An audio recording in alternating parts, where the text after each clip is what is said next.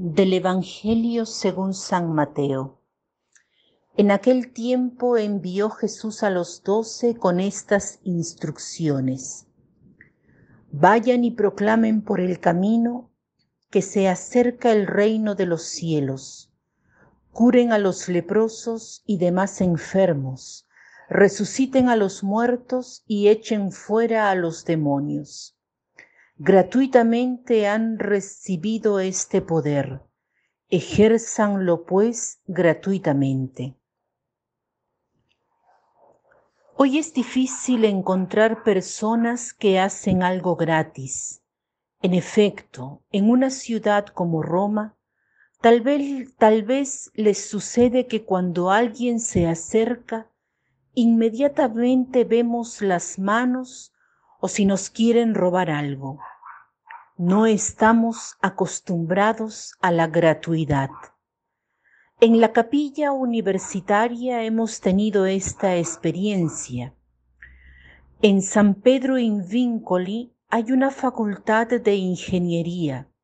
Hemos tratado de atraer a los jóvenes haciendo una chocolatada en el invierno. Hemos puesto mesas afuera y les ofrecíamos gratuitamente. Muchos se detenían y preguntaban. Algo que llamó mi atención fue que preguntaban si se pagaba y por qué hacíamos eso. Hemos respondido, lo hacemos por ustedes. Agradecieron. No estaban habituados a la gratuidad. Pensamos que las otras personas nos buscan para obtener algo. Tal vez es así. Quien era buena en el colegio era buscada por las tareas. Otros son buscados por el dinero o para desahogarse. Hoy podemos preguntarnos sobre la gratuidad. Hay cosas que hacemos gratuitamente por los otros, cosas que hacemos sin esperar algo a cambio. Incluso puede darse el caso que el otro no se dé cuenta del bien que haces y simplemente no exprese nada de gratitud. Si encontramos, si nos encontramos con esto, nos sentimos mal.